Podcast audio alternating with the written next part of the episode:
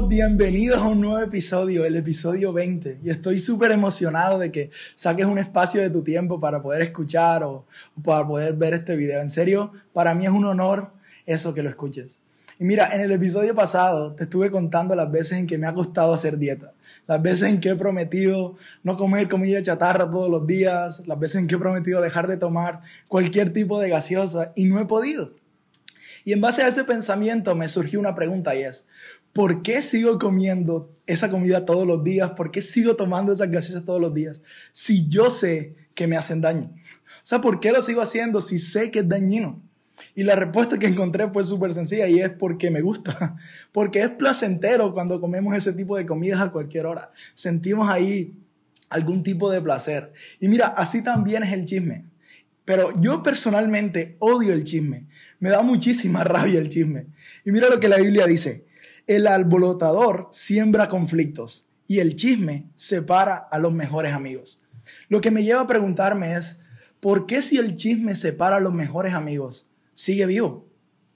¿Por qué el chisme sigue vivo si daña tantas relaciones? Y la respuesta es la misma es porque sentimos placer cuando alguien nos cuenta un chisme o cuando tenemos alguna noticia, sentimos un tipo de sensación de que queremos contarlo y todo eso. Mira lo que la Biblia dice, qué sabrosos son los chismes, pero cuánto daño causan. Igual que me pasa con la Coca-Cola o con la hamburguesa o con los perros calientes, que cuando tenemos algo tan delicioso al frente, nos cuesta decir que no. Nos cuesta resistirnos ante algo tan rico.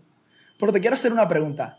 ¿Qué crees que mantiene vivo el chisme? ¿El que lo dice o el que lo escucha? Yo, o cuando te digo si, que pienses en una persona chismosa, ¿en quién piensas? Piensas en esa persona que todo el tiempo está diciendo y teniendo la información, pero yo creo que nosotros que escuchamos somos igual de responsables a los que lo dicen. Yo particularmente pensaba, ay, pero si me cuentan a mí y yo no le digo a nadie, pues no le estoy haciendo daño a ninguna persona. Pero lo que, lo que entendí fue que aún escuchándolo, yo mantengo el chisme vivo. Y mira, para nadie es un secreto de que estamos en una pandemia a nivel global y han tenido que cerrar demasiados locales, demasiados restaurantes. Pero te quiero preguntar, ¿por qué crees que cerraron? Ellos seguían ofreciendo su producto, pero ya la gente no lo demandaba ya la gente no lo iba a comprar y por eso tuvieron que cerrar. Igual pasa con el chisme. La gente puede seguir ofreciendo chisme, pero tiene que ser como un acto de voluntad en nosotros decir, hey, espérate, no me lo cuentes. Así es la única forma que vamos a poder frenar el chisme. No depende de que si las otras personas lo cuentan o no, depende si nosotros lo escuchamos. Y mira, la Biblia cuando habla de el diablo, no no habla de la forma que nos imaginamos, que creemos la persona ahí convulsionando y vomitando. No, es más simple. Cuando la Biblia se refiere al diablo, se refiere a, al acusador, aquel que está acusando a otras personas. Entonces creo que cuando nos tomamos el tiempo para acusar a otra persona, para dañar la imagen de otra persona, estamos haciendo el trabajo del enemigo. Estamos haciéndole más fácil el trabajo al diablo.